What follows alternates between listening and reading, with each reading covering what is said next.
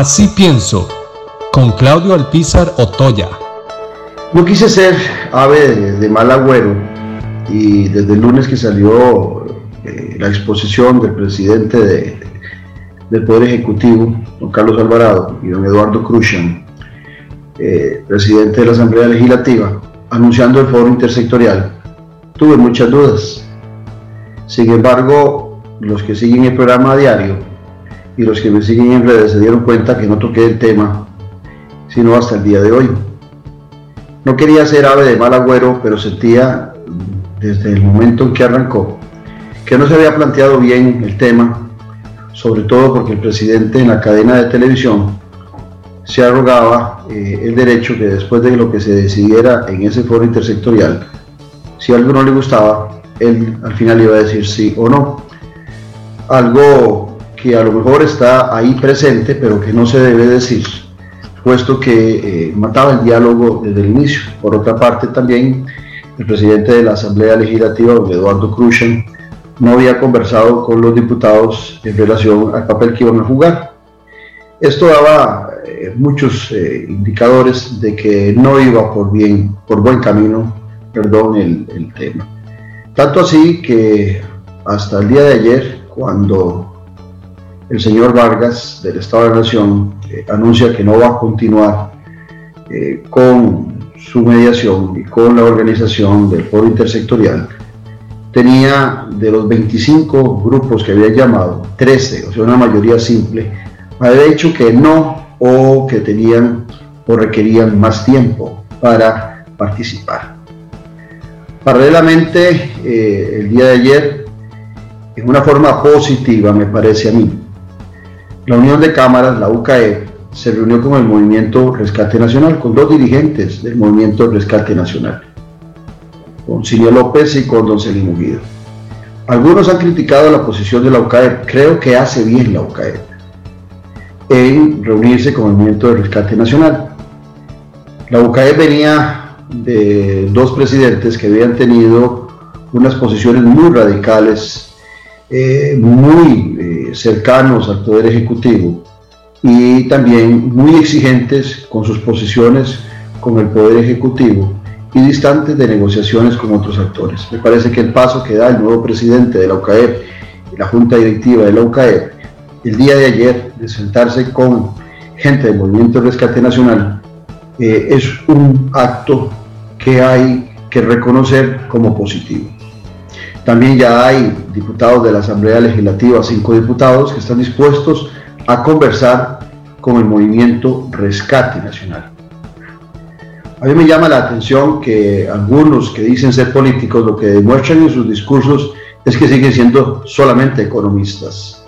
Por otro lado, me llama la atención que algunos que dicen ser periodistas lo que son son informantes y no comunicadores, que no comprenden que el diálogo de un presidente, de un gobernante, se establece tanto con actores formales como informales, que no es solamente por medio de una acta notarial el que un grupo puede ejercer eh, su derecho a ser escuchado ante el presidente de la República. Y voy al artículo 9 de nuestra Constitución y se lo leo en su primer párrafo. Dice, el gobierno de la República es popular, representativo, participativo, alternativo y responsable. Y oiga bien lo que sigue diciendo este artículo. Lo ejercen el pueblo y tres poderes distintos e independientes.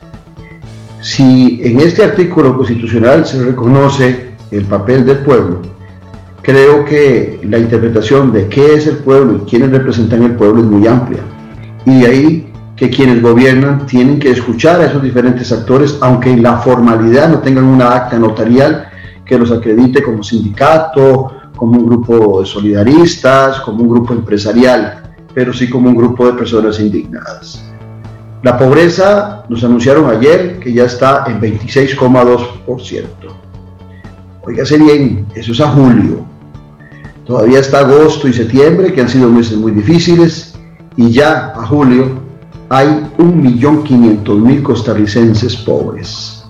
Si estos que dicen ser políticos, si estos que dicen ser comunicadores, no han comprendido que la mayoría de ese 26,2%, de ese millón y medio de pobres que hoy tiene nuestro país se encuentra en su gran mayoría en el anillo que rodea la meseta central, en el mismo sitio donde están todas estas personas indignadas haciendo bloqueos y demás, que están bravos, es que no comprenden la política, los políticos que no han leído que es desde la pobreza donde viene la indignación y el reclamo hoy en día. Y no se puede pretender una formalidad en el ordenamiento y en la agrupación de todas estas personas que hoy padecen hambre, desempleo y muchos vejámenes más. Esta gente hoy reclama la atención del presidente de la República. Qué fácil hubiese sido si hace algunos días el presidente se hubiese sentado con esos que no los aceptan algunos que dicen ser políticos como representantes porque no fueron escogidos en un proceso electoral, pero que sí son representantes para estos indignados y que se hubiesen sentado a conversar. ¿Qué le cuesta a un presidente de la República abrirle a cualquier ciudadano que es parte de ese grupo, que es su jefe, que es el soberano, para escucharlos?